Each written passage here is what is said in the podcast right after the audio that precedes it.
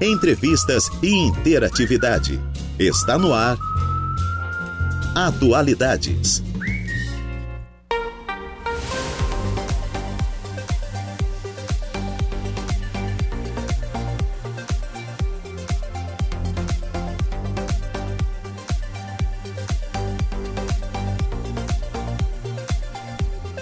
agora são 2 horas e 11 minutos, 2 e 11, 22 graus é a temperatura. Muito boa tarde a você que está ligadinho, ligadinho aí na Rádio Araranguá em 95.5 FM. Aí na sua casa, no seu carro, no seu local de trabalho. Muito obrigado pela sua audiência e pela sua sintonia nesta tarde de terça-feira. Terça-feira, 3 de outubro de 2023, nós vamos até às 16 horas com o programa Atualidades hoje substituindo aqui a Juliana Oliveira, né? Pegou uma folguinha hoje, um compromisso particular, mas hoje estaremos aqui então tentando, né, de alguma forma substituir aqui a Juliana Oliveira. Com trabalhos técnicos de Eduardo Galdino. E você acompanha e participa aqui do programa através das nossas lives lá pelo YouTube da Rádio Araranguá e também através do nosso Facebook, no facebook.com.br Rádio Araranguá. Você nos acompanha em áudio e vídeo, participa aqui do programa, deixa a sua mensagem, o seu elogio, a sua crítica, a sua sugestão. Deixe a sua interação, ela é fundamental aqui na programação da 95.5. Também à sua disposição nosso telefone 35240137. Você pode entrar em contato conosco e participar aqui do programa, assim como também através do nosso WhatsApp, que é o 98808-4667. 98808-4667 é o WhatsApp da Rádio Aranguá para você adicionar aos seus contatos e participar aqui do programa. E claro que você também acompanha a nossa programação pelo nosso portal www.radioararanguá.com.br. E lá você ainda nos, nos acompanha na né, nossa programação e também fica sempre muito bem informado sobre tudo aquilo que acontece em toda a nossa região. Destaque agora a condenação de 50 anos para a dupla que, entre outros crimes, assassinou o devedor de drogas em Sombrio. Informação de polícia em destaque lá no portal da Rádio Araranguá. Mas nós já começamos o programa Atualidades na tarde desta terça-feira falando sobre eleição de conselho tutelar. A eleição foi realizada no último domingo, eleição unificada no país inteiro, né, em todas as cidades. As pessoas, os eleitores foram às urnas para votar aí na eleição de conselho tutelar. E em Balneário Arroio do Silva não foi diferente, né, as pessoas foram até a escola do Jardim Atlântico, né, lá no Balneário Arroio do Silva, para escolher um dos cinco conselheiros que foram eleitos. Dois deles estão aqui para a gente falar um pouquinho sobre o desafio de ser conselheiro tutelar. Kiria Finger, boa tarde, tudo bem? Boa tarde, Lucas. Boa tarde, ouvintes. Boa tarde, meu colega Fabiano que está me acompanhando. A gente agradece o convite, o espaço, para que a gente possa estar falando um pouquinho do que ocorreu no dia, no domingo, no dia 1 de outubro. Fabiano Alex, boa tarde, tudo bem? Boa, é, boa tarde, Lucas. Boa tarde, ouvintes. Boa tarde, minha colega Kíria nossa, a minha parceira de trabalho ao longo desses anos todos trabalhando junto. Vocês dois já são conselheiros? Sim, nós sim, já somos. Já, sim, já estão sim. no conselho e... Sim, eu estou no conselho um pouquinho mais velho que ela. Estou desde é 2016 mesmo? e a gente sempre atuando de forma positiva, né? E a gente tem certeza que a gente mudou bastante a imagem de como era e de como uh, está hoje, né? Foi um mandato de bastante resultado. Uhum. Antes de falar sobre isso, então vamos falar sobre isso, porque é, essa é uma, é uma daquelas máximas errôneas que a gente tem, né? Sim. Vou ligar pro conselho tutelar, hein? Tu vai ver e tal. Uhum. Tem que quebrar um pouco isso, né? Lucas, antes de a gente começar a nossa fala, é, eu quero dizer que hoje nós viemos representar o nosso grupo, porque nós éramos em sete candidatos, uhum. né? Permaneceu é, 90%, apenas uma colega que ficou de suplente, entrando a outra, né? Mas eu quero dizer que a gente veio representar a nossa turma aqui, né? A Alice, o Alessio, a Mari, a Tati, né? Que são os conselheiros da Ativa. E a gente, se a gente falar, falar um pouquinho sobre né, as funções, as atribuições do Conselho Tutelar, como que funciona, né? Uhum. E vamos desmistificar aquela imagem que as pessoas têm do bicho-papão. Ah, eu vou é, chamar é, o Conselho Tutelar. É da ameaça, é, né? É, uma ameaça, né? Então, assim, é como meu colega fez a fala, né? Eu acho que conforme o tempo vai passando, as atualidades vão melhorando, a gente vai se especializando, a experiência, né? Quando eu entrei no Conselho Tutelar, eu tinha 26 anos e nenhum cabelo branco. Agora eu tô com 33 e bastante cabelo branco, né? Eu disse. Então, é, meus colegas me deram a, a oportunidade de representar eles como coordenadora, né? Uhum. por quatro anos. Era um, foi para dois, ficou três e agora quatro. Então, a gente vem fazendo um trabalho assim, é, é, é bem diferente. O, o, nosso lema é o a mais. Tá? Então, assim, a gente tem noção e ciência. Nós trabalhamos, obviamente, em cima do Estatuto uhum. da Criança e Adolescente, o ECA, né? Então, mas assim, a gente tem certeza que nós trabalhamos um pouco diferente dos outros porque a gente coloca o a mais. Uhum. Porque, na verdade, assim, é, tá tudo bem com a criança, tá tudo bem com o adolescente, ninguém liga para o conselho tutelar, né? É, é, é, a gente diz que ninguém é, chama a gente para tomar um café, né? Exato. É igual, é exato. É igual médico, é. o mecânico de carro. Quando o carro tá bom, ninguém liga pro mecânico, né? Passa na frente mecânica. que eles estão ligando pra gente. É, não tem hora, às vezes é de noite, às vezes é de madrugada, eles estão ligando que a mãe não está conseguindo dar conta da filha, enfim. Aí eles ligam pra gente achando que a gente vai resolver o problema, que na verdade nós estamos ali é para orientar a família, né? Uhum. Então, assim, é, é, a mãe é que tem que tomar pulso firme da situação, né? Uhum. Então, a é família muitas... hoje, né, ela acabou terceirizando a sua função, família, pai e mãe, né? Sim para as, os outros órgãos, né? Não só o conselho tutelar. Não vamos muito longe, né? Uma vez a escola, os professores, eles eram respeitados. Hoje a gente vê uma realidade completamente diferente, né? uhum. né? Meu colega é pedagogo por formação, né? A gente também trabalhou bastante tempo na sala de aula e, e o cenário que a gente vê hoje é diferente, né? Então, assim, é, quando solicita-se a presença do conselho tutelar em, em qualquer lugar, né? Porque nós somos conselheiros 24 horas por dia. Então, uhum. a gente não pode prevaricar enquanto conselheiro, né? A gente tem nosso período de folga ali, mas a gente diz que não existe, né? Porque não chamou, a gente está ali. Então, é 24 horas por dia, né? É, na garantia do direito da criança, é, ontem, ontem eu estava chegando em casa, era 5 horas, eu estava chegando em casa, então, olha só, depois do expediente de trabalho das 8 ao meio-dia, dá umas 5.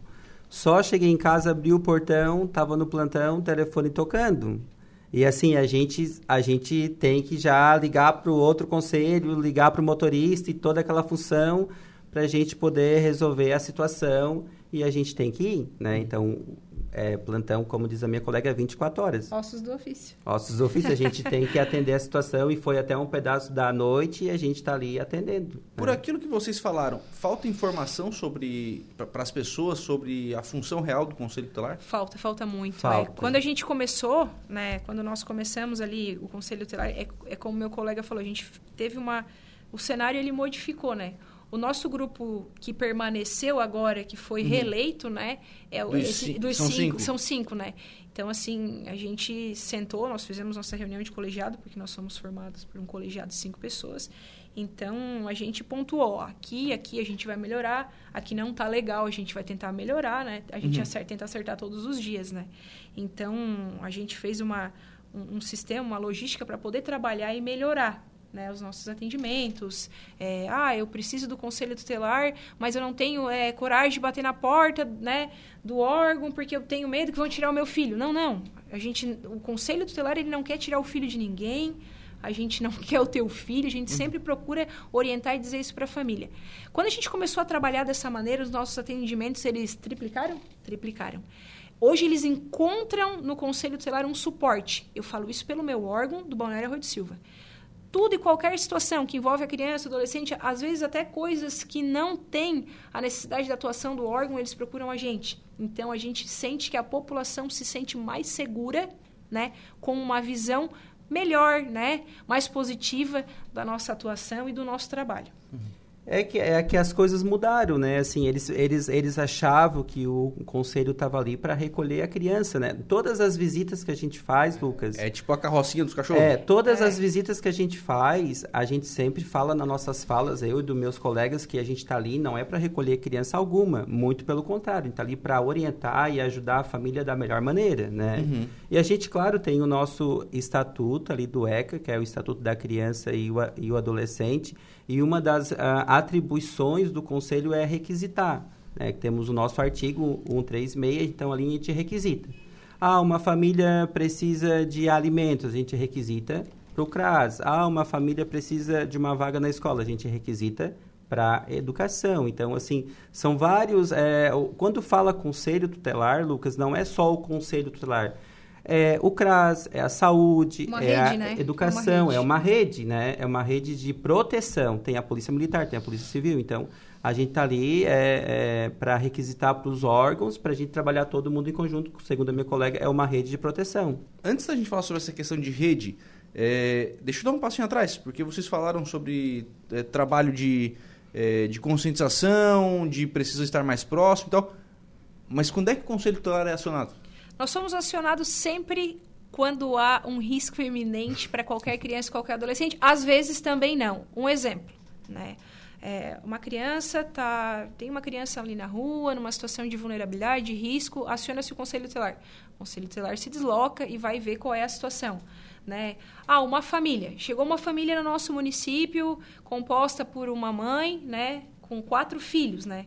Essa mãe precisa de um suporte, ó. Então, um vizinho denunciou, ó, essa mãe está sem água, sem luz, estamos vivendo uma situação até parecida, né, Uhum, Fabiano? exato. Então, agora que chegou o nosso município.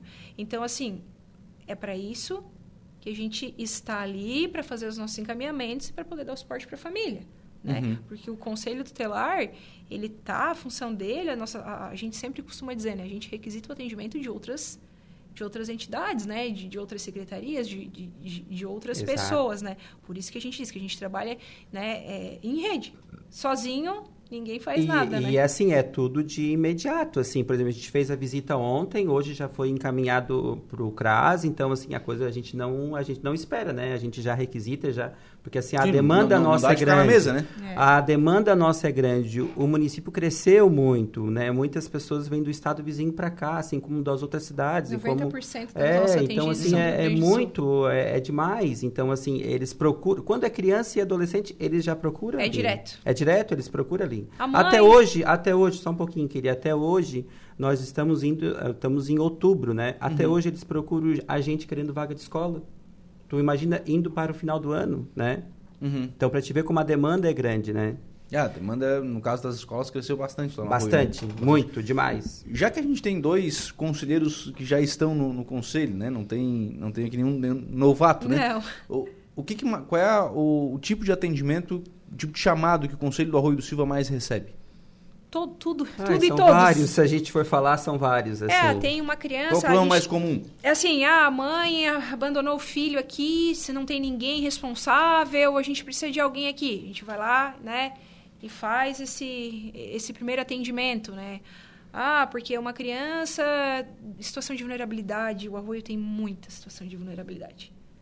A fa- As famílias de lá, dos, os nossos agentes são muito, são pessoas extremamente, assim, são pessoas bem pobres, né? Então, são, eles já estão numa situação de vulnerabilidade. Eles já vêm para o município, né? os próprios filhos ali numa situação de, de vulnerabilidade, né? Então a gente a gente é nosso dever é a nossa obrigação dar o suporte para aquela família, porque tem família que não consegue caminhar com suas próprias pernas. E ele precisa que a rede de proteção esteja ali atuando é, quinzena, quin- de 15 em 15 dias, mensalmente, semanalmente. Tem famílias que a gente costuma dizer que é pegadinho de mão para o negócio poder fluir. E isso, é, Lucas, a gente tem muitas situações que são meio que a gente costuma dizer hereditárias. É, tem família que, por exemplo, nós já atendemos a, a mãe e hoje a gente atende a mãe e o filho. Então, só vai crescendo De geração. de geração em Uhum. geração. A geração da mãe, do filho, do- do- assim, entende? Não falta rede daí? Não, não. Não, tá faltando. Não. Esse dia eu conversei com a delegada Eliane aqui, que é a delegada da DPCAM. Aham. Isso. Da, da criança também, Sim. inclusive, né? Da mulher, inclusive, criança, né? adolescente, É, nesse idoso. caso. E conversando com a delegada Eliane aqui, ela dizia, olha, é- é o mesmo público, né? Ah, Muitas vezes, quando está em, quando tá em situação de violência, vocês são chamados. A, a DPCAM também é chamada. Eu perguntei para a delegada, gente, vocês, cara, vocês não têm um grupo de WhatsApp, né? Pra- pra- Ah. fa- Porque é o mesmo público, né? São as, as situações... São, uma é consequência da outra, Sim, né? É- sim. É, Hoje o tem- conceito tutelar que aciona o CRAS, que aciona Sim. não, essa, não falta dessa do, do da conversa nessa rede? Não, não. A nossa rede de proteção ela é impecável. Nós não temos um- uma delegada, um diferenciada, delegado s- que fica 100% no Arroio do Uhum. Silva. Mas nós temos uma agente de polícia, a Virgínia, Uhum. que ela é luz na nossa vida. Ela é a policial mais atuante que nós já trabalhamos, né, em todo esse nosso tempo. A gente tem uma boa Ela parceria. é 24 horas, não importa se a delegacia do Arroio do Silva ela trabalha do meio-dia às 7. Nós podemos contar com a Virgínia 24 horas. Uhum. Ela é um ser humano, assim, fora do normal. Ela é a pessoa que, que socorre a gente quando aperta o negócio. Se a gente falar que a nossa rede de proteção não funciona, a gente vai estar tá sendo né, hipócrita. Porque, graças a Deus, nós temos uma rede bem articulada assim. A gente solicita do CRAS e ali já para a saúde. Então, ah, a gente está atendendo essa família. Nós temos nosso grupo do WhatsApp, que lança um para o outro. Ó, oh, preciso de um relatório. Não, passa aqui, já pega. E assim vai, vai, vai acontecendo. Mas tudo isso, nós devemos também à nossa administração. Né? A gente tem um prefeito excelente, um secretário Bom. de administração excelente que numa oportunidade, antes de o Evandro ser prefeito, nós, Ele abriu e nós sentamos e conversamos. Até na oportunidade foi na casa do Fabiano, foi, né? Foi, isso é, mesmo. então, assim, nós conversamos. E o que a gente promete, a única coisa é trabalho, ética e comprometimento. Apenas, uhum. a gente não tem como prometer outra coisa. E ele disse, vocês têm as portas da administração aberta para o que vocês quiserem. Então, veja bem, por que que funciona, Lucas? Porque a gente tem todas as portas abertas. Hoje, o secretário de administração deu a liberdade para o órgão, né? Porque uhum. nós não temos um, um, um superior chefia, a gente. Nós né? temos o, o, CMDK, que é o órgão sim, fiscalizador, sim. o coordenador, que hoje sou eu, né? Mas, assim, administrativamente falando, mas a gente tem, né, a, a prefeitura, a Secretaria de, de, de, de, de Departamento de Finanças ali, né? Então, assim, que nos abriu a porta para que a gente pudesse trabalhar. Então, por isso que a gente fala com bastante propriedade, assim, e com bastante orgulho, né, Fabiano, da Exato. nossa rede de proteção. Por quê? Porque a gente tem uma administração que caminha junto, um bom prefeito, né, bons secretários, né, uma boa equipe, bons colegas, nossos colegas, assim, são pessoas, assim, que não, não, não têm tempo ruim. Então, a gente, quando vai nas reuniões da MESC, né, a gente sempre diz assim, é, ah, a gente vai puxar brasa para o nosso assado, mas diz, ah, o Conselho da Rua é abusado, eles vêm aqui se exibir com a rede. Porque existe, né, é, existe esse negócio. Ah, uma, o Conselho CRAS, não vou te dizer que não já aconteceu conosco. Claro, claro. Mas o que, que é. acontece? A gente é obrigado a baixar as nossas armas, né, e trabalhar de maneira que vá dar um resultado. Porque não adianta ficar numa queda de braço ali, o negócio não vai funcionar. A gente não vai caminhar nem para frente nem, nem vai para trás. E o nosso público é o mesmo, como tu uhum, falou ali, né? uhum. né? Então, assim, por que, que eu vou ficar, não, isso não é... Isso é joga para a é mesa, é, é vamos assim, é, distribuir o, o, trabalho, o, é isso. Ô, Lucas, o público que a gente atende, o CRAS também atende. Sim, sim. Né? O CRAS, a educação também sim. atende, a saúde também atende. Então, como diz a minha colega, por que, que a gente vai brigar se a gente vai trabalhar junto para o bem comum, né? Uhum. Então, por isso que a gente tem que ter esse, esse, esse conjunto, assim, é, articulado de uma maneira que a gente trabalha em conjunto para ficar melhor para ambas as partes, né? Lá no começo da, da entrevista, vocês falaram sobre a característica do Conselho da Rua de fazer o a mais, né? É, fazer, o, fazer o diferente, de, de buscar o, o, o diferencial. É, esse diferencial tá em quê? Tá na, na, em fazer trabalho de prevenção? Assim, Lucas, eu vou, eu vou, eu posso até falar um pouquinho, porque assim, quando a gente tem uma família, como diz a minha colega, que a mãe está sendo negligente, está sendo omissa ao filho ali, e que assim, a, a gente faz de tudo para não ter um acolhimento, né? Então, é muito doloroso para uma família perder o filho, a filha, enfim. A gente é, faz o a mais que ela quer dizer também, no sentido de encontrar a família extensa e se, quiser, se tiver que fazer uma viagem daqui a Rio Grande do Sul ou Florianópolis, a gente se articula, fala com a administração. Não é isso, minha colega. E a gente, assim, leva essa criança para ter um para ter um outro lar né? Para que está ali no meio da família para que para que não não haja esse acolhimento institucional né? Então uma um, uma criança acolhida hoje no nosso no nosso município é, é é, fica, é, fica ruim, entende, ali para a família, além de ter um gasto também excessivo, né? Então, a gente encontra a família extensa e o conselho faz a mais no sentido de fazer essa viagem e se tiver que dormir lá no hotel, como já aconteceu, né, queria A gente fica, a gente faz para poder ter é, esse lar, né? Para essa criança ter um, um, outro lar, né? Também, né? Eu vou estender a fala do meu colega é, sobre o a mais. É quando a gente procura ter um olhar mais humano para o ser uhum. humano um pouco mais de empatia, né? É, nós não somos superiores a ninguém e nem aos nossos atendidos, né?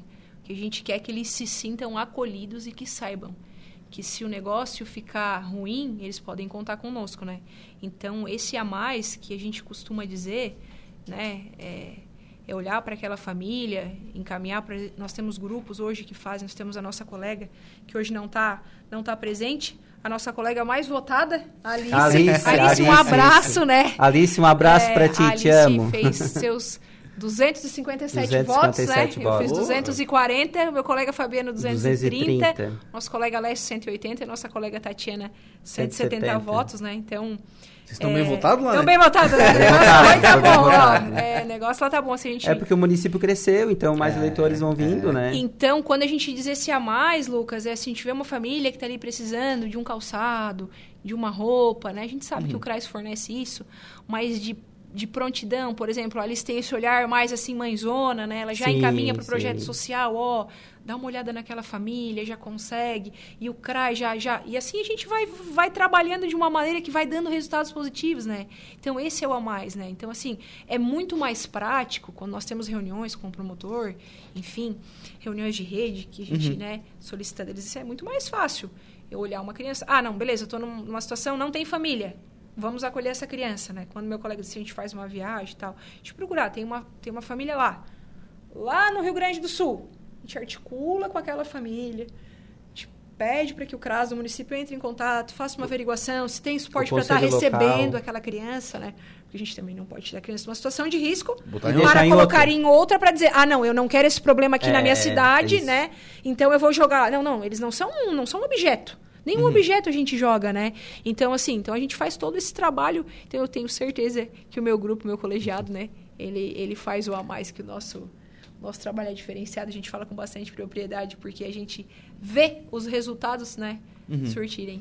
Prevenção. Existe alguma medida de, de prevenção para essas situações de vulnerabilidade? A gente procura trabalhar nas escolas, né, com campanhas, palestras, uhum. é, a campanha do 18 de maio, né? Uhum. Então, a gente vai lá, faz. Então, assim, a gente sempre procura, né, tá no meio. Então, assim, reuniões escolares, nós somos convidados pela pela Berenice, a supervisora, também, né? né? Berenice, parceirona A gente teve, nossa. Lucas, esse ano então, agora. Então, a gente acaba participando dessas reuniões, trazendo para a família algumas falas. Então, a gente acredita que trabalhar dessa maneira né, nas escolas e ela, ela surte um efeito bacana. Uhum.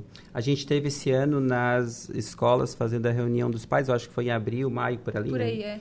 E assim, a Kíria foi num, num, em, um, em, umas unidades, eu fui em outras, e Nos ali dividimos. a gente falou, né? Porque assim, ó, quando se tem uma criança na escola, tem que deixar o telefone atualizado, tem que deixar o endereço atualizado, uh, porque quando a criança começa a faltar, vem para nós o sistema PO e a gente tem que fazer a visita. Aí está a minha colega que não deixa mentir, a gente vai na rua de ponta a ponta e não acha o endereço. Mudou. É, eles têm bastante esse... Entende? É... É, é, fica, é, fica difícil porque assim, aí a gente não consegue localizar a família, a família já se evadiu, né? Então ela vai, ela vem, uh, vem do sul para cá e é daqui ela já volta para lá, então eles não comunicam a escola. Aí fica a gente andando de ponta a ponta na rua, a gente não acha, o telefone não atende. Eles trocam de, de, de, de, de telefone como se trocam de roupa. Então a gente não consegue localizar a família, é tudo muito rápido, né? Então, isso aí é, dificulta é, é um pouco o nosso, nosso trabalho assim, né? Nesse sentido. Uhum. O, o, fato de Arroio ser uma cidade litorânea traz algumas características de atendimento diferente? Traz, traz. Traz, traz uhum. bastante. A gente tem hoje uma a população, ela é flutuante, né? Uhum. Hoje eles Muito. estão aqui, então e amanhã eles não estão mais. E assim, Lucas, é, 90% das pessoas que vêm, 100% das pessoas que vêm para o Arroio do Silva, a gente diz, né? As pessoas vêm para cá, mas assim, 80% vem com problema. Vem com. Precisa ser atendido por A, por B, por C. Eles já vêm da cidade deles com problema. Né? Se, se tivesse então, tudo bem, talvez é, ficasse talvez lá, né? não, não fica, é, ficassem lá. Então, assim, é, aí o que, que acontece? Muitas das vezes, por o município ser litorâneo, agora chega mês de novembro. Novembro. Novembro, abril, assim, incha pra Eles gente. Vêm. Por quê? É, sobrecarrega as escolas, sobrecarrega a, a Secretaria de Saúde, as unidades de saúde, né? Então, tudo sai meio que fora da linha. Porque vem um público que a gente, na verdade, não tem como esperar, a gente não pode esperar, vai vir tantas uhum. pessoas, não existe isso, né? E, e, na maioria das vezes essas pessoas que vêm são com bastante problema, né? Então a gente dá todo aquele aparato para a família e quando a gente diz, não, agora vai, eles vão embora. Aí a gente dá, ah, poxa vida, aí, aí fica, agora, agora que arrumou uma casa. Agora que arrumou uma casa, fica, eles vão embora. Não, agora vocês têm que ficar, né? Fica o pai lá no sul e vem a mãe pra cá com os filhos. É um, tipo sim, um sim. exemplo. E assim começa os problemas sociais, né? É o CRAS que aumenta, é a saúde que aumenta, é a educação que aumenta e assim vai. certo? É, são, são desafios. Bom, desafios tem, tem um monte, né? Todos os dias. Por que, que vocês resolveram ser candidato novo, então? Oh. eu vou te dizer, uma vez a gente sentou na oportunidade. É, eu digo que assim, a gente é, é Bochecha e Claudinho. É, é, é, Claudinho e Bochecha, né? É, a gente já brigou muito, é, né? É, é, queijo e goiabada, eu e ele, a gente é uma dupla, assim. Ele é hoje o meu vice-coordenador, né? Então, assim, então, numa oportunidade nós sentamos com o Evandro e conversamos um dia. Né, Fabiano disse, Lá em casa? Nossa, não, foi, essa vez foi na, na prefeitura. Disse, ah, Evandro, foi. mas é problema? Como é que pode? Não, é problema, é problema. Daí ele olhou bem para mim e disse assim, é problema, né? Mas a gente gosta. Tu sabe por eu, eu, vou te, eu vou te dizer por que, que eu me candidatei novamente à reeleição, né? Lá com 26 anos foi um desafio quando eu entrei. Sim, né? sim. Então, assim... Mas quando a gente entra no Conselho Tutelar, a gente entra com uma visão. E o tempo vai passando, a gente vai entendendo que a gente não vai salvar o mundo. E nós não vamos conseguir salvar todas as crianças, nem todos os nossos adolescentes. Mas quando a gente está ali dentro e a gente consegue entender que somos ferramentas que pode fazer o a mais, que pode é, prevenir, que pode orientar, que pode fazer a diferença na vida de muitas crianças, de muitas famílias, eu acho que isso é um combustível que faz com que a gente esteja ali todos os dias. Então eu sempre eu sempre digo pro pro Fabiano e para qualquer outra pessoa que me conhece, né? O meu coração está ali dentro. Eu moro do lado do conselho, literalmente do lado do conselho. Exato. O conselho aqui e aqui. Então não tem tempo ruim, a gente não tem tempo ruim. Nem eu e nem, nem outro colega meu, né? Uhum. Então, assim, não é por um bom salário, né? Não é porque, ah, por um emprego, enfim. Né? O Fabiano, como eu te falei, é professor por formação. Sim, trabalhei na escola Eu tenho a minha formação, a gente tem, teria outras oportunidades. Mas é porque a gente ama estar ali, porque a gente tem certeza, eu tenho certeza, que como conselheira tutelar eu faço a diferença. Uhum. E tem que tem é, primeiramente é gostar. Se tu não gostar daquilo ali, eu tenho certeza que é como diz a minha minha colega, a gente tem uma outra visão assim, né? A gente que está ali dentro, a gente tem que, tem que gostar, porque é um desafio. A gente aprende, a gente apanha, a gente aprende todos os dias, né? Então, assim, é... Chora. Chora. A gente já, já brigou. A gente já enfrentou poucas e boas ali. Por isso que eu digo, hoje o é, conselho... Nem, nem sempre são atendimentos... É, não, não, Hoje, é, hoje é assim, ó, que eu digo que hoje o conselho é visto de uma outra maneira, porque também é, desmistificou um pouco as coisas, né? Eles achavam que ali o conselho era um bicho, era um bicho papão, que estava ali para recolher as crianças. Hoje as pessoas chegam até a gente, né? E eles não têm medo, eles conhecem a gente, conhecem Fabiano do conselho, Kíria do conselho, Alice do conselho, a Mari do conselho, né? E assim então, vai, e assim né? vai, eles conhecem a gente. Até porque ah, ninguém quer trabalhar eu vou dizer, com, com Eu vou risco, dizer para né? ti, a gente tem um telefone pessoal, o telefone pessoal da gente. Nós temos o telefone WhatsApp, que é do Conselho Tutelar. Muitas vezes eles ligam para a gente, é, é, não é, é, é, exato, porque assim, porque eles conhecem por ser uma cidade mais pequena, eles acabam conhecendo e a gente fala, não, a gente não pode atender no nosso número pessoal, a gente passa o telefone do, do WhatsApp. Mas por que, que eles entram em contato com a gente? Porque eles conhecem a gente, né? E tem porque uma segurança em procurar. É, a, tem mais pessoas que têm mais confiança de falar comigo, tem mais pessoas que têm mais confiança para falar com qualquer... Isso é natural. Né? É. E a gente passa isso para o grupo também, né? Isso me faz até pensar... É Claro, a eleição é importante, a renovação uhum. é importante, né? Ela tem o seu. É, ela serve para dar aquele choque, para uhum. dar aquele, aquele gás novo no início de mandato, né?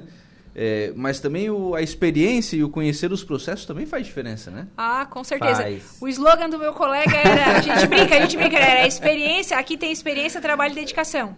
Experiência, é, dedicação é, e trabalho. trabalho. Não, não inverte, né? É, não inverte, né? Então, assim, obviamente que um, um conselheiro que está na ativa ele vai ter muito mais experiência do que o novo que vai entrar, sim, né? Sim. É. Quando eu entrei, teve quem me ensinou. Quando ele entrou, teve quem ensinou ele. A Foi. gente aprimorou o conhecimento, né? Buscou o conhecimento a mais e a gente, né? Tem, tem a nossa maneira de atuar, claro. Mas, assim, é um aprendizado todos os dias, né? Quando a gente estava falando, meu colega falou ali sobre os nossos atendimentos, né?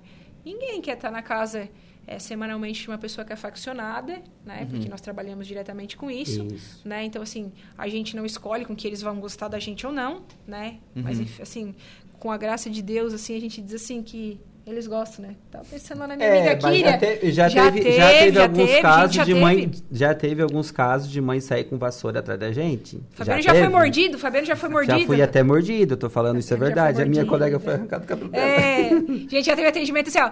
E, mas nem era dos faccionados. Não, era, de era de outros, assim. Mas assim, é tudo, né? Então, assim, ó, é, você, tá, você tá disposto a sair duas horas da manhã da sua cama quentinho, né? Pra ser mordido para apanhar. então, assim, ninguém, ninguém, quer, né? Mas, assim, a gente tem Mas, um assim, livro, né? a gente muitas vezes é, tem que tirar a criança da mãe, porque a mãe coloca a, a criança, criança, em situação, situação de, de risco. risco. Não tem como a gente não tirar, né? Então, não é o que o conselho quer fazer de fato, mas muitas vezes tem que fazer. Porque é uma decisão difícil também, né? É uma decisão difícil. Tirar a, a ruptura mãe, né? de vínculo familiar, é seja qualquer que seja, mesmo ela é difícil. mesmo que tu veja lá, tá tudo, tá tudo errado, mas Porque é a aquela família, criança né? tem aquilo como vínculo ao familiar. Se a família é desse jeito, essa é a visão do núcleo familiar. Uh, nós tivemos uma secretária de, de, de, de, de assistência social, a Vanei, ela, ela, uhum. ela fez uma vez uma fala que isso eu nunca mais esqueço ela disse: é, não se acolhe criança nenhuma por pobreza e, e por uma família, né, é. tá, tá, ah, tá passando fome. A gente faz encaminhamentos para que isso aconteça, né? Porque nós tivemos já a situação, é, Lucas, que a família, como a gente falou, vem de pai para de mãe para filho, né? Que a mãe, né, explorava a filha e a filha explorou a filha e aquilo foi de geração em geração. E hoje a filha que ela explorada, era explorada trabalha numa casa noturna. Uhum. É culturalmente aquilo, né? Então, assim, quando tu vai romper esse vínculo, mas por que tá tudo bem com a minha família? Vocês querem me, me, me empurrar uma realidade que não é a nossa. Como é que eu vou querer dizer que na tua casa vai ter que ser igual a minha? Né? Se tu chega na tua casa, tu tira o calçado para entrar e na minha eu não tiro. Então, por, como é que eu vou na casa deles dizer como eles têm que fazer? Então, seria uma forma... A cultura deles, é, né? Autoritária, de certa forma. Uhum. Por isso que a gente sempre fala, né? Que a gente tem que trabalhar de maneira de orientação, maneira de prevenção, né? E assim a gente vai conseguindo ter, um, ter, um, ter bons resultados. Bom, para a gente fechar, para não faltar atendimento para vocês, telefone do conselho. 3524-1970, esse é o número da sede. E eu vou deixar o Fabiano falar o do plantão, porque é uma vergonha eu não saber o número de cor ainda. mas... O 996-280292. Esse é 24 horas. 24 Nós horas. estamos localizados na Rua Turvo, número 96, atrás da Igreja Católica, próximo à Polícia Militar, é, bem no centro, né? Então, a gente, nosso atendimento ali é de segunda a sexta, das 8 ao meio-dia e da 1 às 5. E, posteriormente, o telefone que meu colega que o meu colega passou aqui para os nossos ouvintes e para quem está nos acompanhando. É... Né? Obrigado, Kiria. Um abraço. Obrigada, Lucas. Obrigado pela oportunidade de a gente estar aqui. A gente manda um abraço para os nossos colegas, para nossa rede. E vamos firme, né? Por mais quatro anos, mais né? Quatro, 10 de janeiro após, né? 10 de é, janeiro. dia 10 de janeiro após. obrigado, Fabiano. Um abraço. Obrigado, obrigado. Foi muito bom estar aqui hoje. 2 horas e 42 minutos. Vamos em frente com o programa Atualidades. Vamos no intervalo agora. Próximo bloco de informação de polícia com o Jairo Silva e eu também converso com o Edio Silveira. A gente vai falar sobre uma palestra que acontece hoje sobre reforma tributária.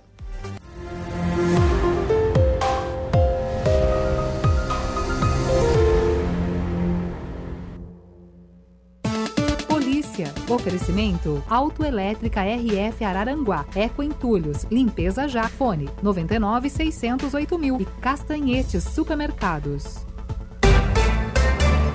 2 horas e 51 minutos, nós vamos agora à informação de polícia com o Jairo Silva. Boa tarde, Lucas. Casal acusado de tráfico de drogas é preso em Praia Grande. Uma guarnição da Polícia Militar em patrulhamento no bairro Alvorada, em Praia Grande, na noite do dia 1 do último domingo, nas proximidades de um local conhecido por venda de drogas, abordou um usuário. Em revista pessoal, foi localizado em seu moletom um cartão bancário e também um canudo utilizado para o uso de droga e próximo de sua bicicleta, a polícia localizou uma porção de substância semelhante à cocaína embalada. Em diligências, em uma casa suspeita, o casal foi abordado. O casal relatou que reside há pouco tempo no local e que possuía uma pequena quantidade de maconha no galpão. Assim, foi pedido apoio do canil K9 do 19º Batalhão aqui de Araranguá para realizar a varredura. Durante as buscas, foi localizado dentro do banheiro, pelo cão de faro Argo, duas porções de maconha totalizando 35 gramas e mais 16 porções de cocaína, iguais à encontrada com o usuário abordado, embaladas e prontas já para venda, totalizando 10 gramas. No quarto do casal, a polícia apreendeu mais uma porção embalada de maconha, juntamente com 195 reais em dinheiro, além de um cheque do Banco Cicobi no valor de R$ 1.500. Diante da situação de flagrância, o casal foi conduzido, juntamente com as drogas, até a central de polícia, aqui em Araranguá bem, 2 horas e 55 minutos, 2 e 55, faltam 5 minutinhos para as 3 da tarde, 21 graus é a temperatura. Vamos em frente com o programa Atualidades na tarde desta terça-feira. Amanhã, na volta da Juliana Oliveira, você voltará a ter também o signo, né? O horóscopo, enfim, as informações dos dados. Eu vou deixar isso aí para Juliana, né? Não é muito a minha, não. Vamos lá, deixa pra Juliana. Ela tá, amanhã, o pessoal que tá ansioso aí pra saber como é que fica o signo, deixa pra amanhã. Amanhã o pessoal aí vai. A Juliana traz aqui as informações dos astros.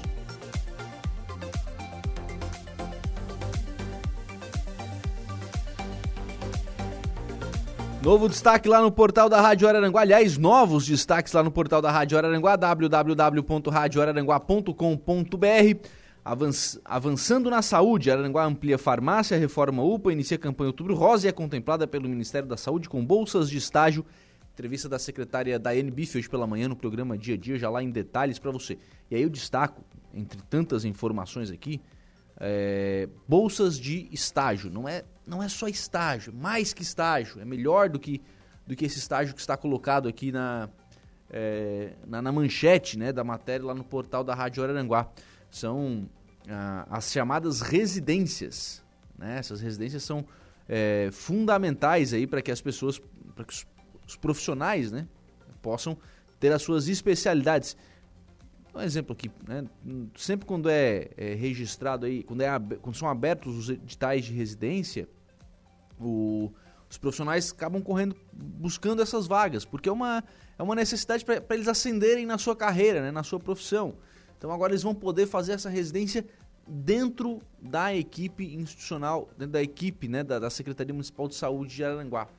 Ah, são cinco bolsas iniciais, isso está sendo assinado hoje, inclusive, né, com o pessoal do, do Ministério vindo a Araranguá para fazer esse, é, para contemplar a cidade com essa, com essa situação.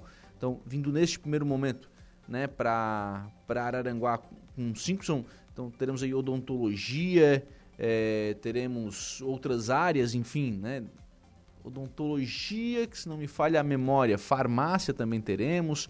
Enfim, então a gente tem algumas coisas aí que serão beneficiadas nesta residência. Mas futuramente, com a ideia, com a, a projeção de que tenhamos, aí sim, a residência médica. Aí os profissionais, ao invés de saírem de Araranguá para fazer essa residência em outras cidades, em outras regiões, farão essa residência aqui, nos nossos hospitais, nas nossas, é, nas nossas unidades. Então, será esta uma grande vantagem né, para a cidade de Araranguá. 2 horas e 57 minutos. Nós vamos agora ao Notícia da Hora. Diego Macan, boa tarde. Qual será o seu destaque? Boa tarde, Lucas. Boa tarde, ouvintes ligados na nossa rádio Araranguá. E a notícia é que a produção industrial cresce 0,4% de julho para agosto. Tudo bem, então a seguir, o Notícia da Hora. Notícia da hora. Oferecimento Giasse Supermercados, Laboratório Bioanálises, Rodrigues Ótica e Joalheria, Mercosul Toyota, Bistrô do Morro dos Conventos, Plano de Saúde São José e Camilo Motos. A produção industrial do país cresceu 0,4% em agosto deste ano, na comparação com julho. O resultado veio depois de uma queda de 0,6% em julho. Os dados são da pesquisa industrial mensal, divulgada nesta terça-feira no Rio de Janeiro, pelo Instituto Brasileiro de Geografia e Estatística, o IBGE. O setor apresentou, alta de 0,5% na comparação com agosto de 2022. No entanto, ele soma quedas de 0,3% no acumulado do ano e de 0,1% no acumulado de 12 meses. Eu sou Diego Macan e esse foi o Notícia da Hora.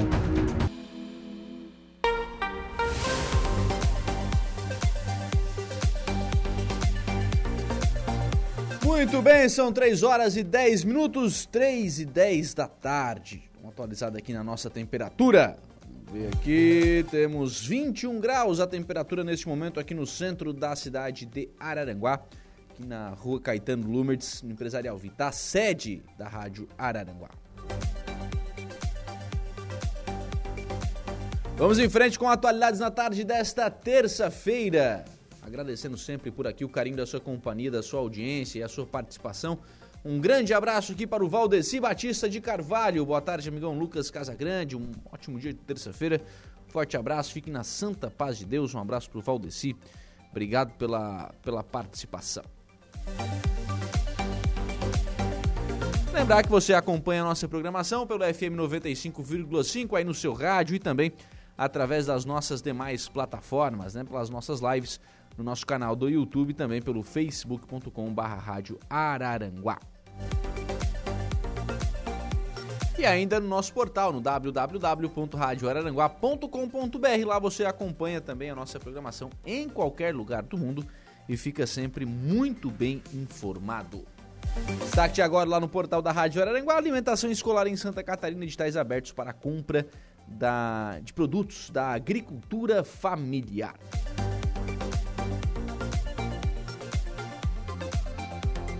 3 e 10, vamos em frente agora com o programa e está na linha conosco o deputado estadual Sérgio Mota. Amanhã, a Assembleia Legislativa estará aqui em Araranguá com o simpósio Combate à Violência contra a Pessoa Idosa. O deputado Sérgio Mota será um dos que estará, inclusive, aqui na cidade participando deste, deste evento que acontece às 14 horas no Centro Multiuso, aqui na Avenida 15 de Novembro, número 200, em Araranguá. Deputado Sérgio, é, o que, que motiva este simpósio, violência contra a pessoa idosa, o que, que a Assembleia traz com este debate aqui para a cidade de Araranguá. Boa tarde. Muito boa tarde, Lucas, né? E boa tarde a todos que estão em sintonia conosco nesse momento.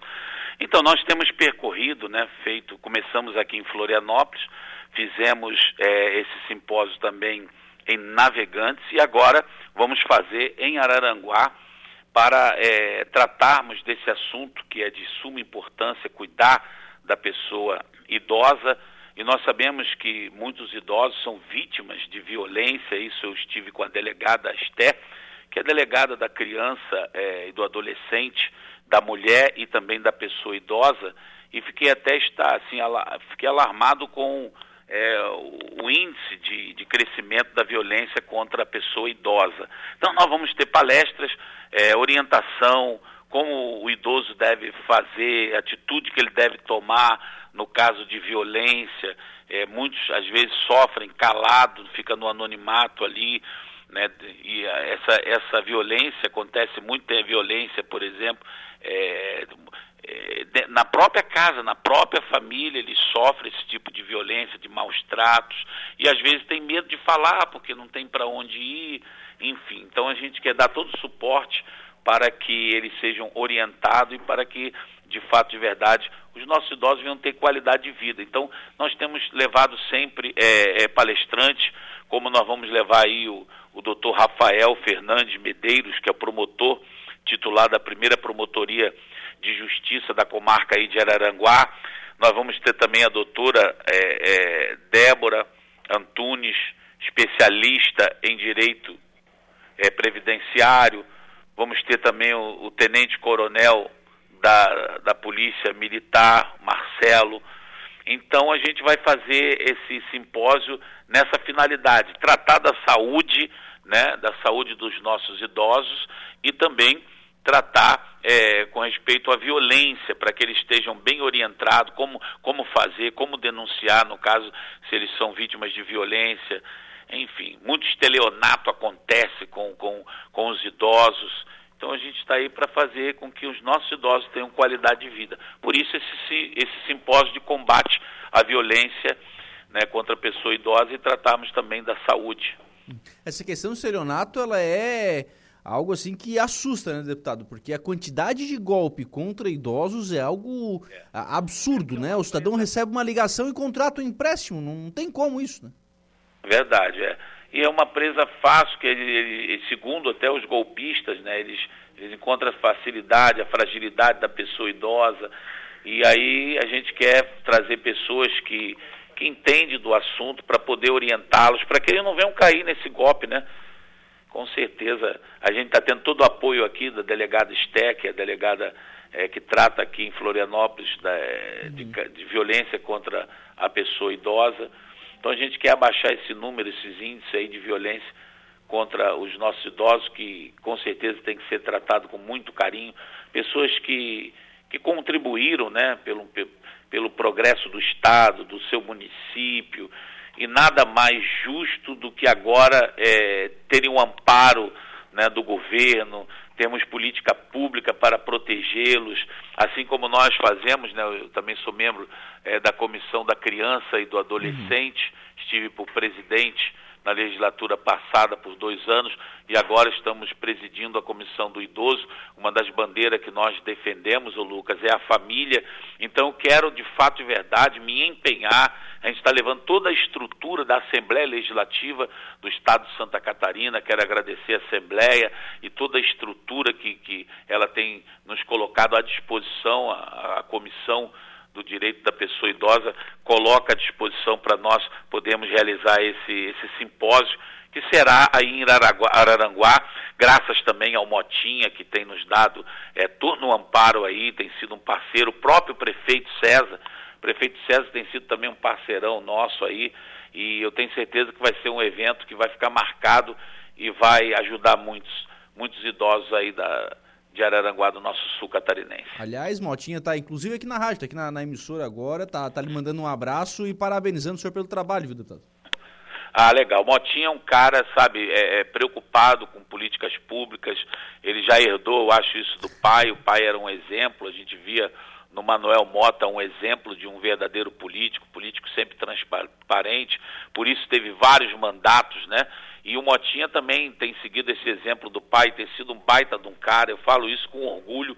Eu tenho orgulho dele fazer parte da família republicana. Esse simpósio vai acontecer em Araranguá, né, devido à influência dele, ele esteve no gabinete, sempre preocupado com o município aí, aonde ele vive, aonde ele vê, ele conhece a necessidade aí do, do, do povo de Araranguá. A, as emendas nós destinamos aí quase 2 milhões de reais, foram tudo através da articulação dele aqui no gabinete, que a gente está aqui para ouvir, né? Aqui é, é a casa do povo e a gente tem um carinho é, por todos os catarinenses, mas é aquilo, né? Aquele que pede, recebe, aquele que bate, a porta se abre. O Motinha tem sido esse cara perseverante, né? E olha a infraestrutura das ruas do bairro. Chega ao deputado, tem uma, uma rua lá, preciso de, né, é, de calçar essa rua, eu preciso da saúde lá, a gente já mandou emenda para a saúde. Então a gente está sempre atento aí às políticas de Araranguá através do Motinha, que parabenizo ele, um baita de um cara, gente boa, muito, tem uma família muito abençoada. Parabéns aí, Motinha.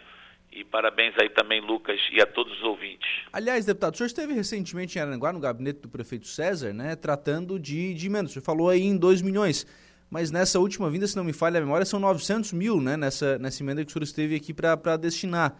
É, como é que está a tramitação desses, desses processos? É, eu acho que já já está já para ser vai ser publicado já, né? Nós temos, por exemplo, foi 100 mil de emenda impositiva de 2020 para 2021 que foram pagos já, né? Já, já uhum. foram.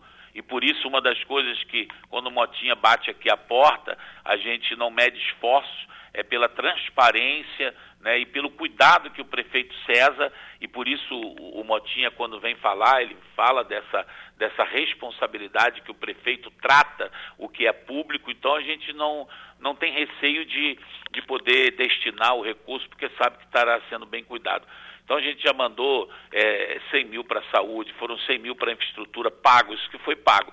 Também, uhum. na né, implantação da infraestrutura urbana, é, foram 200 mil também, através do PIX também foi pago. E agora tem esses 900 mil também. Né? O total é quase 2 milhões.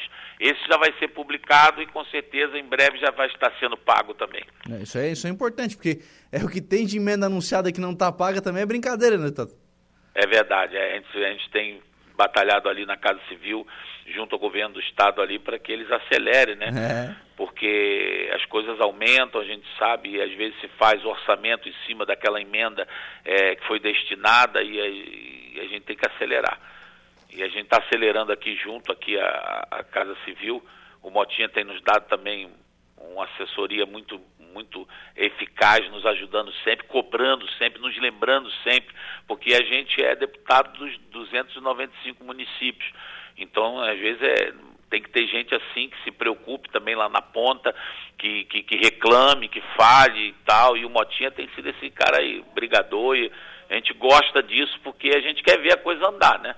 Uhum. A gente quer ver a coisa andar, então o Motinha, quando ele incomoda, ele incomoda para o bem de, de Araranguá. Deputado, voltando a falar sobre o simpósio, é importante falar mais sobre essa questão de violência contra idosos, até para é, é até para que os próprios idosos tenham mais acesso a esse tipo de informação, né? É isso mesmo, por isso que a gente vai ouvir pessoas técnicas, por isso é importante, eu faço, aproveito esse espaço, Lucas, e te agradeço por, por você nos abrir aí o microfone da rádio, para a gente convidar a pessoa idosa, ela poder estar ali nesse dia, que vai ser amanhã já, né? Sim. Amanhã nós vamos estar com certeza, dia 4 de outubro, às 14 horas, no centro multiuso de Araranguá, e vamos ter ali como Rafael Fernandes, né?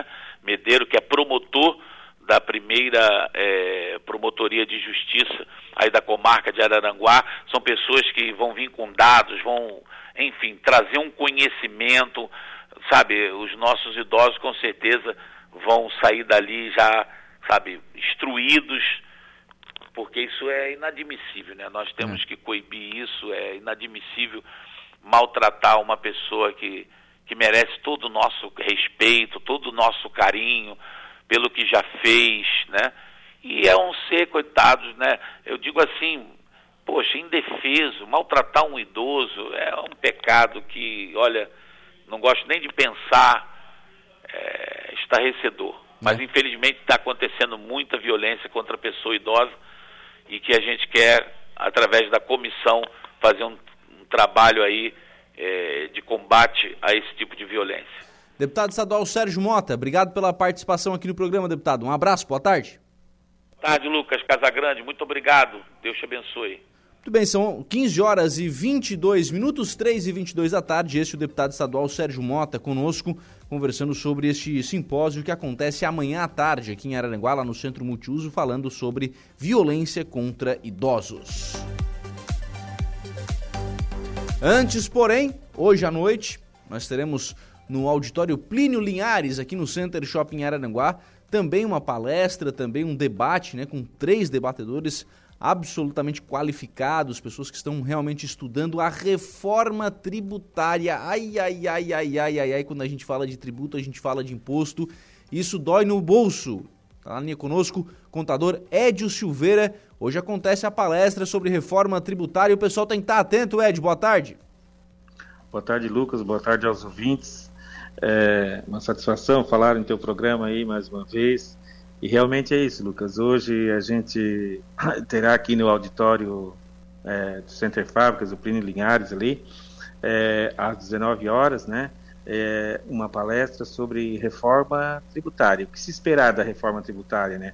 Então eles vêm trazendo assim o que o, o que mudou, os principais pontos de atenção que as pessoas é, devem ter a respeito desta reforma tributária, porque, ah, conforme nós já comentamos em outra oportunidade, a gente sempre ouviu falar da reforma tributária, né? Uhum. E o negócio agora ele está vindo, foi, foi muito rápido, já passou na Câmara, está passando no Senado, mas a gente quer saber se queremos saber esse, esse, esse tempo, né? Como é que está, como é que não está. E para falar sobre esse assunto com propriedade, né? É, está vindo o pessoal aí da Menezes Niembur, Sociedade de Advogados Florianópolis, grande escritório, renomado escritório de Florianópolis, com o Ricardo Wanderley, que é um dos sócios, né? Advogado, doutor, do, doutor em Direito Tributário, mestre em Direito Econômico e Financeiro. Vem também o doutor Gabriel Colasso Vieira, que também é desse mesmo grupo, né? Mestre em Direito, os caras têm um cabedal de conhecimento muito grande. E o Rodrigo Schwartz, né? Então, todos advogados, e a gente convida aqui, nós estamos convidando os contadores, já temos um número expressivo de profissionais que ali estão, empresários, advogados, contadores, né? E convidamos aí também a comunidade. Ainda há tempo de fazer a inscrição no site, né? No, no, no na, direto no Sindiconte, na Ativa, no CDL, que são parceiros também, no SESCOM, na FECONTESC também, e automaticamente, Lucas, é, é, o custo disso aí é apenas um kit de higiene pessoal para a gente fazer a doação para o Asilo São Vicente de Paula, que também é uma ação social do CRC de Santa Catarina, que também é parceiro nesse evento. Estamos ali trazendo o Sérgio Faraco como moderador, um conceituado, renomado profissional da contabilidade, e isto é muito importante para todos nós, né, Lucas? Sim. Ô, Ed, quando a gente fala de, de imposto, muita gente pode pensar o seguinte, ah, isso é coisa para contador e empresário, mas todo mundo paga imposto, né? Essa reforma, ela pode mexer com todo mundo, né? Exatamente, Lucas. Ela mexe com todos, principalmente com, com o consumidor, né? Porque uhum. o imposto, ele. O consumidor, como se diz, é o que paga a conta, né? Porque não tem para quem ter a operação subsequente, né? Não tem a operação seguinte. O consumidor foi no mercado, pagou os impostos todos ali, e já a empresa, né? A empresa ela pode colocar no seu custo os impostos, né? Por isso é que é crime, né? Do, o empresário, é, como se diz, ele cobrar o imposto e não recolher, né? A uhum. pessoa física não tem, porque ela é, é, é o produto, é o, assim, é o, é o final, né? É o finalíssimo, né? Sim. Né? É, é, é, é, final. é onde vai a conta. Quer dizer, se vier uma reforma tributária que seja mais pesada para a indústria, na verdade quem vai pagar a conta é quem vai comprar no mercado. Exatamente, exatamente, né? E, e, o empresário, importante, ele está atento a essas mudanças aí, né? Os contadores dizem, ah, é coisa para o meu contador, não, não, mas ele tem que ir lá junto para ouvir também, né? Porque gente sabe que os impostos é esse nosso emaranhado, né, Lucas, de, uhum. de, de, de, de letras que tem aí, né? PIS, COFINS, Contribuição Social, Imposto de Renda, ICMS, ISS, e INSS, DIRF, DCTF, fazer uma confusão de letras graças a Deus, nós profissionais da contabilidade temos que discernir isso aí e saber muito bem o que, que é um, o que, que é outro, né? Estudar toda essa legislação realmente não é fácil, Lucas. É, é verdade, né? Então, é, o pessoal tem que estar atento aí a essa questão de reforma tributária, né? Porque realmente é imposto. Fala-se que a gente trabalha quatro meses para pagar imposto. Será que a gente vai ter que trabalhar cinco? Exatamente. É, dizem, né, Lucas, que o setor de serviços com a reforma tributária ele vai ser mais é, vai ser mais é, sofrido, né? Ou seja, vai pagar mais. A indústria e comércio nem tanto.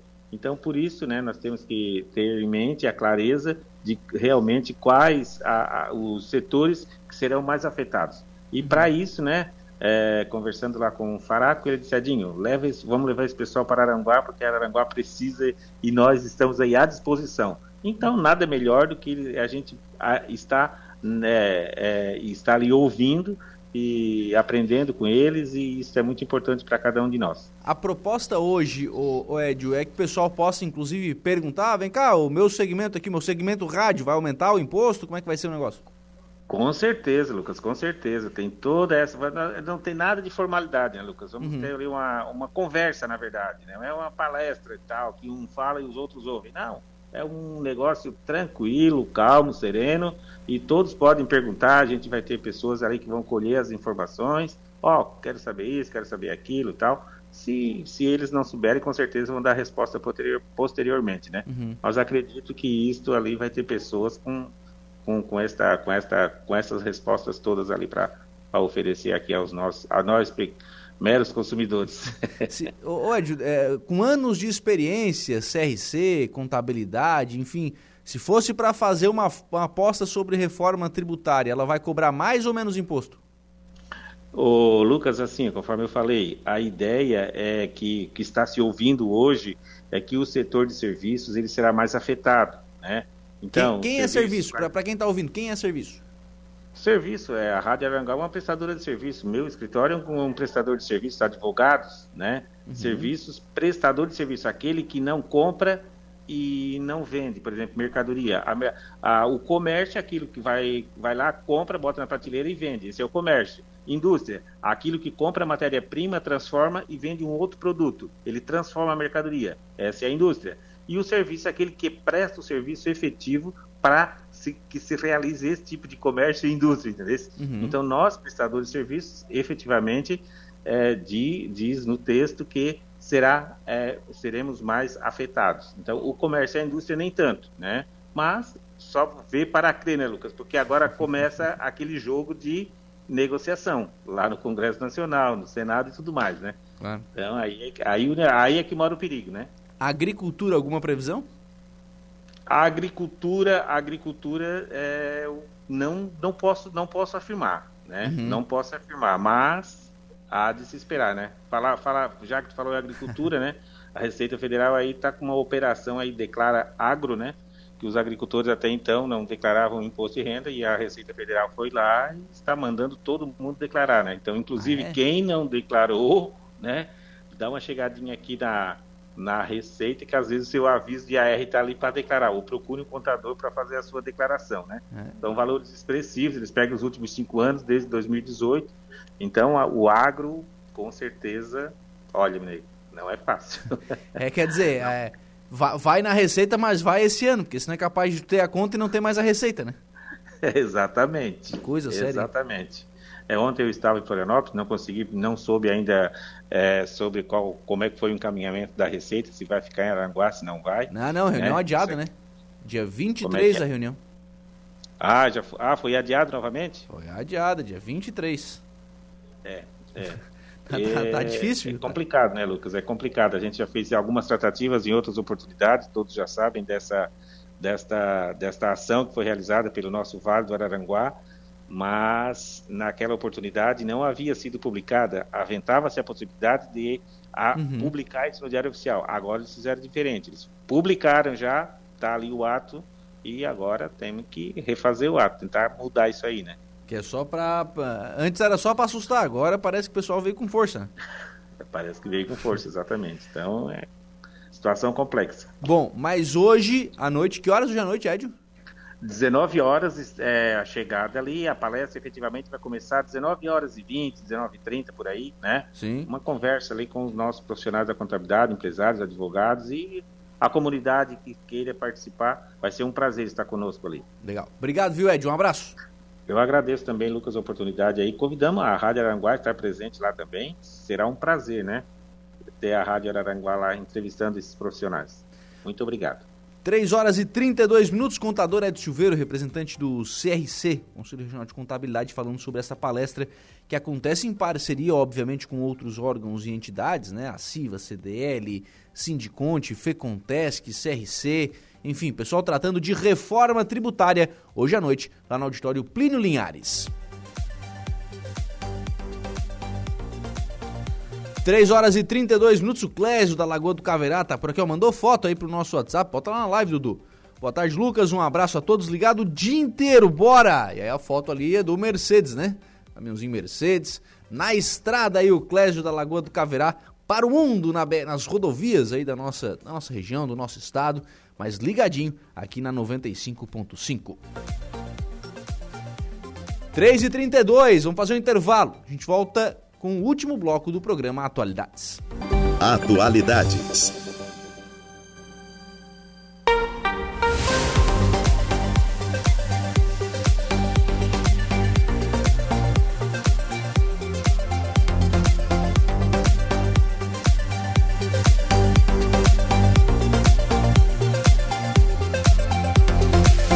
Muito bem, 3 horas e 42 minutos, 15 e 42 atualizada aqui na nossa temperatura, 21 graus é a temperatura na tarde desta terça-feira aqui no extremo sul catarinense.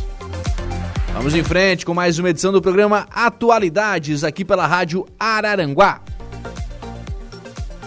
Muito obrigado pelo carinho da sua companhia, muito obrigado pela sua audiência e a você também que participa aqui do programa através das nossas plataformas.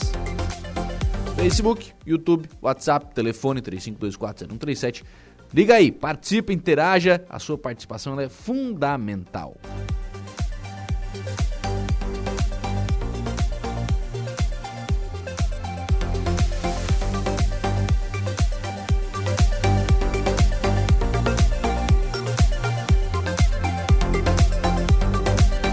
Olha, nós estamos em outubro, começa o mês mais festivo, né? Chegou e com ele o crescimento nas contratações devido ao aumento de turistas nas tradicionais festas de outubro aqui em Santa Catarina, totalmente, né? Oktoberfest, enfim, tem muitas festas tradicionais nas cidades totalmente lá no norte do estado. Né? Além disso, se o resultado se repetir em relação ao ano passado, a perspectiva é de faturamento maior na faixa de 10% para empresas dos setores de comércio e serviços e a Carol Denardi vai trazer mais informações.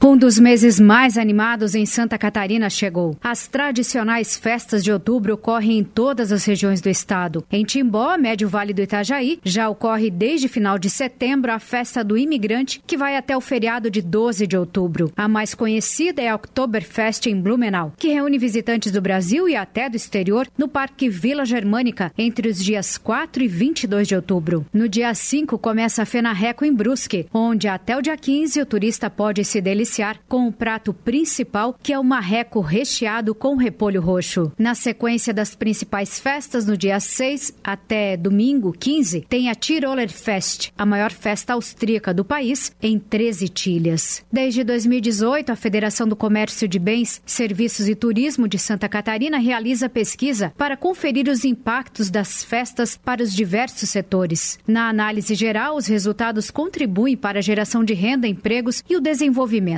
a analista de pesquisas da FEComércio, Daniele Cruz, comenta. Na pesquisa realizada em 2022, foi apurado que, na média, foram três pessoas contratadas por pelo menos 10% das empresas de diversos setores considerados na investigação. Mas a principal confirmação do impacto positivo das festas de outubro é a variação do faturamento. No ano passado, aumentou mais de 10% no período das festas, para o presidente da Federação das Associações Empresariais, Sérgio Rodrigues Alves, o mês de outubro é essencial para a economia catarinense. Além de trazer um resultado positivo para o nosso estado, promove o turismo, movimenta nossos hotéis, a nossa gastronomia, mostra o quanto somos um, um estado hospitaleiro e que gostamos de receber os turistas. Para os apaixonados por flores, de 6 a 8 de outubro ocorre a sétima exposição de orquídeas orquídeas em Maravilha, no oeste catarinense. De 6 a 15, Chapecó promove a IFAP, que espera receber mais de meio milhão de turistas. Na sequência das festividades, de 11 a 15, acontece a Festa das Tradições em Joinville. No feriado de 12 de outubro, começa a Oktoberfest em Itapiranga, o berço nacional da festa alemã, que prossegue até domingo, dia 15. O secretário do Turismo do Estado, Evandro Neiva, destaca a importância das festas deste mês para o setor o motivo para que o turismo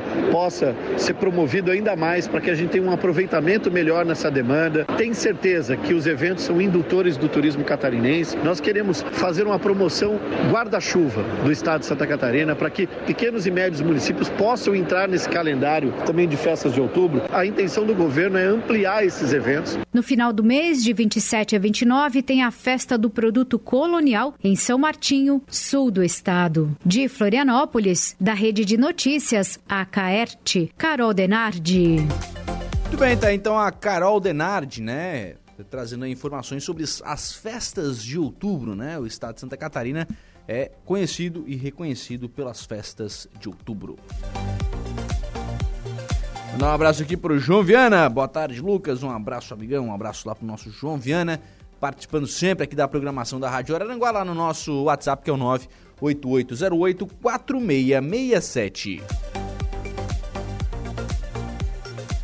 Formação de saúde importante, mutirão de cirurgias de reconstrução mamária foi anunciado pelo governo do estado para marcar a campanha Outubro Rosa aqui em Santa Catarina. Para marcar o Outubro Rosa em Santa Catarina, mês de prevenção ao câncer de mama, o governo de Santa Catarina anunciou nesta segunda-feira a campanha A Cor da Esperança é Rosa, com ações que vão desde a busca pelo diagnóstico precoce até a cirurgia de reconstrução mamária. Em Santa Catarina, 58 mulheres aguardam pela cirurgia de reconstrução. 10 hospitais estão habilitados para realizar o procedimento de acordo com portaria do Ministério da Saúde. 21 pacientes já foram direcionadas ao Hospital Universitário Santa Terezinha de Joaçaba, onde estão passando pelo processo de consulta de avaliação para a realização da cirurgia. As ações anunciadas pelo governo do estado serão realizadas em parceria com as redes femininas de combate ao câncer. A secretária de Estado da Saúde, Carmen Zanotto, explica que as pacientes serão encaminhadas pelas redes femininas de combate ao câncer.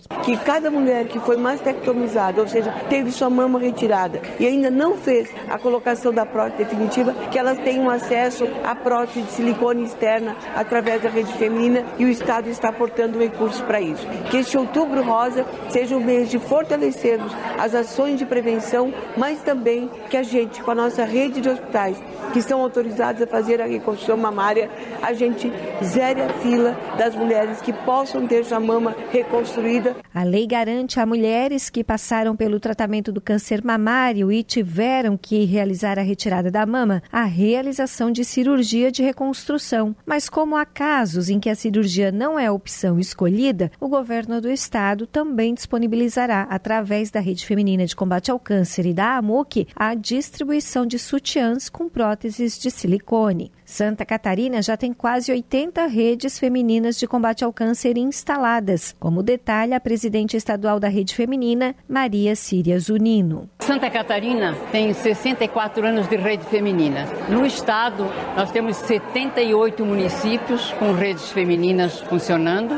Vamos fundar de Itaió dia 5 e temos em trâmites legais para a fundação Balneário Gaivota. Então vamos chegar a 80 logo, logo, com mais algumas, como tem Palhoça, também em trâmites legais para ser fundadas. Nosso trabalho, nós não competimos com o trabalho da gestão pública, da saúde, que eles também fazem um atendimento, mas nós temos um atendimento diferenciado que é humanizado, de acolhimento ao paciente. Isso faz toda a diferença para cada município. O governador Jorginho Melo destacou no café da manhã com representantes das redes femininas de todo o estado a importância da parceria estabelecida com essas instituições espalhadas por Santa Catarina. Extraordinário essa parceria que foi estabelecido pela Secretaria da Saúde com todas as redes femininas de combate ao câncer de Santa Catarina. Elas são umas abnegadas, elas são as mulheres virtuosas, elas são as mulheres que, que estão sempre preocupadas em fazer o bem, chamando para fazer os preventivos. E isso tem salvado muitas vidas. Então a Secretaria de Saúde tem feito uma valorização, tem demonstrado de fato a valorização com, com todas essas mulheres de rosa que fazem acontecer. Segundo o governo do estado, em Santa Catarina, mais de 90 mil mulheres realizaram mamografia neste ano. O tempo de espera entre a requisição e a realização do exame varia de 20 a 65 dias. De Florianópolis, da Rede de Notícias Acaerte, Patrícia Gomes. Muito bem, tá aí a Patrícia Gomes, então, trazendo mais informações lá de Florianópolis sobre né, o, esse anúncio feito pelo governo do estado da, das reconstruções mamárias para as mulheres vítimas de câncer. Estamos no Outubro Rosa. Lembrar que aqui em Araranguá, a secretária da INB falava sobre isso hoje pela manhã. Aqui em Araranguá nós temos, além da Rede Feminina de Combate ao Câncer, que organiza também né, todo o seu é, todo o seu aparato, que organiza toda a sua programação, nós teremos também é, algumas programações do ponto de vista do município. Então, todas as quartas-feiras do mês, toda quarta-feira, unidades de saúde estarão com as suas portas abertas em horário estendido, né, para que as mulheres possam se dirigir para fazer o exame preventivo, para faz, fazer o Papa Nicolau, se necessário para encaminhamento de mamografia, a, a, a demanda, né, a, a possibilidade de realização desse, desses exames cresce ao longo do, do mês de outubro, além do que eles são agendados no restante do ano. E também no dia 21 de outubro, dia D, aqui em Araranguá, também todas as unidades de saúde abertas no dia 21 de outubro. João Viana Matheus mandou vídeo pro WhatsApp da Rádio Araranguá. Roda lá, Dudu. Tá lá, ó, tá carpindo aipim e o radinho tá lá, firme e forte, ligadinho na 95.5. Tá bonito aí, viu, João? Roça tá bonita, rapaz. Olha lá. Ah, tá, tá caprichando aí o, o João Viana lá na, na enxada e acompanhando a programação aqui da Rádio Araranguá, ligadinho aqui no Atualidades. Em sessão extraordinária, o Senado aprovou o programa Desenrola, que renegocia dívidas, mas também limita juros do rotativo no cartão de crédito plenário do Senado aprovou a medida provisória convertida em projeto de lei que criou o programa Desenrola e que agora vai à sanção presidencial. O programa venceria nesta terça-feira e precisava do aval do Congresso Nacional para continuar valendo até o final do ano. O Desenrola, em vigor desde julho, tem por objetivo a renegociação de dívidas da população e estabelecer um limite de 100% para o crédito rotativo do cartão de crédito, caso o banco não apresente uma solução que reduza a taxa. A expectativa é que o setor elabore uma proposta de regulamentação sobre o rotativo em 90 dias após a sanção da proposta. Hoje, os brasileiros chegam a pagar mais de 440% de juros ao ano no crédito rotativo do cartão. O desenrola, em sua primeira fase, já limpou o nome de de 6 milhões de pessoas e a expectativa para a fase 2 é chegar a 40 milhões de cidadãos, como explica o relator, senador Rodrigo Cunha, do Podemos de Alagoas. A expectativa era de 1 milhão e meio de pessoas atendidas. Só nessa primeira limpa foram 6 milhões de brasileiros desnegativados. Uma segunda fase, que já começou, que já está valendo, mais de 15 bilhões de reais já foram negociados em mais de 2 milhões de contratos de dívidas de pessoas que têm uma renda de até 20 mil reais. Então, essas dívidas da faixa 2, que é a faixa de quem recebe até 20 mil reais, ela é exclusiva para questões financeiras de bancos. O deputado Darcy de Matos, do PSD catarinense, explica por que o programa Desenrola é tão importante para a população. Porque nós temos 70 milhões de brasileiros que estão uh, inadimplentes, que estão no cadastro do Serasa. E o projeto Desenrola dá a condição de desses brasileiros fazer um parcelamento até de 60 meses, com a correção de 1,9 ao mês, para que eles possam ficar é, adimplentes, ou seja, legalizados, para que ele possa comprar bicicleta, geladeira, o fogão, enfim, fazer os seus pequenos negócios. O governo prevê beneficiar até 70 milhões de brasileiros endividados até o final do programa, que encerra em 31 de dezembro. De Brasília, da Rede de Notícias Acaerte, repórter Rita Sardi.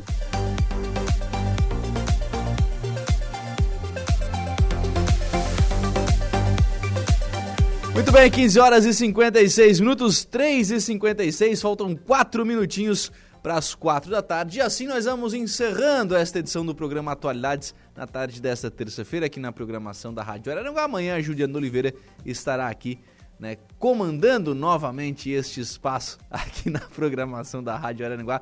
Nosso agradecimento aos trabalhos técnicos de Eduardo Galdino que esteve conosco na tarde desta terça-feira. E vocês ficarão agora com Gregório Silveira. Boa tarde, Lucas Casagrande, muito boa tarde. Tudo tranquilo? Trabalhando pouco? é. Juliana te deixou na mão hoje? Juliana, eu já falei para ela isso ontem. Ela está, a partir de agora, proibida... De assinar contrato para comprar apartamento. comprar novos apartamentos. Ela é. pode morar nesse pro resto da vida. e esse apartamento dela já me deu muito trabalho. Já me deve umas cinco jantas pelo menos. É, a inauguração pelo menos tem que estar tá lá, né? Pelo menos. Com certeza, né? Seria muito injusto não estar nessa inauguração, viu, dona Juliana Oliveira? É que deve estar tá ouvindo, tem mais essa ainda. É isso mesmo. O, vem aí o 95.5 entrevista. Isso vamos, aí. Cara, vamos, cara, hoje nós vamos falar com hoje, fala pouco, já tá, já tá cansado. Tá cansado. Eu quero já. embora. Hoje, ele anunciou e não perguntou nem o que, que tem, né? Não, vai, vai. João Massaneiro, João Massaneiro vai estar Ah, conosco vi, vi, hoje, vi, o vi. diretor da, da Quevex do Brasil, uma, uma empresa aí reconhecida em todo o estado, nacionalmente também, como líder de mercado, né? vai contar um pouco da história dele com o pai dele também, que foi o fundador, vai contar a história dele na sigla também, participando é, ativamente aí da, da associação e também as ações sociais que ele faz, né? Ele é muito engajado também na- na- nas causas da, da igreja e da, de Araranguá como um todo. Então o Joe tem uma baita história para contar pra gente e vai fazer isso hoje. Legal. Então vem aí o 95.5 entrevista. Pra quem acha que deu por hoje, ainda tem a conversa, do Conversa dia. do dia. 18h30, nós estamos de volta aí. Vamos lá. Pode respirar um pouquinho. Diego Macan, muito boa tarde. Boa tarde, Gregório. Qual o seu destaque do Notícia da Hora? Indicadores. Comprometimento para da Receita com a Folha mantém Santa Catarina no limite de alerta. Notícia da Hora com Diego Macan. Notícia da hora. Oferecimento Giasse Supermercados, Laboratório Bioanálises, Rodrigues Ótica e Joalheria, Mercosul Toyota, Bistrô do Morro dos Conventos, Plano de Saúde São José e Camilo Motos. Os indicadores fiscais do quarto bimestre mostram que as, me- as medidas de controle dos gastos com o pessoal adotado pelo governo de Santa Catarina vêm garantindo resultados, mas os números ainda pedem atenção ao crescimento da folha. Entre os meses de julho e agosto, o pagamento dos salários dos servidores comprometeu 44,19% da receita corrente líquida. Assim, o peso da folha sobre a receita mantém o Estado no chamado limite de alerta, estabelecido pela Lei de Responsabilidade Fiscal. A meta do governo é seguir distante do limite prudencial de 46,55%. Eu sou Diego Macan e esse foi o Notícia da Hora. Laboratório Bioanálises tem como objetivo superar as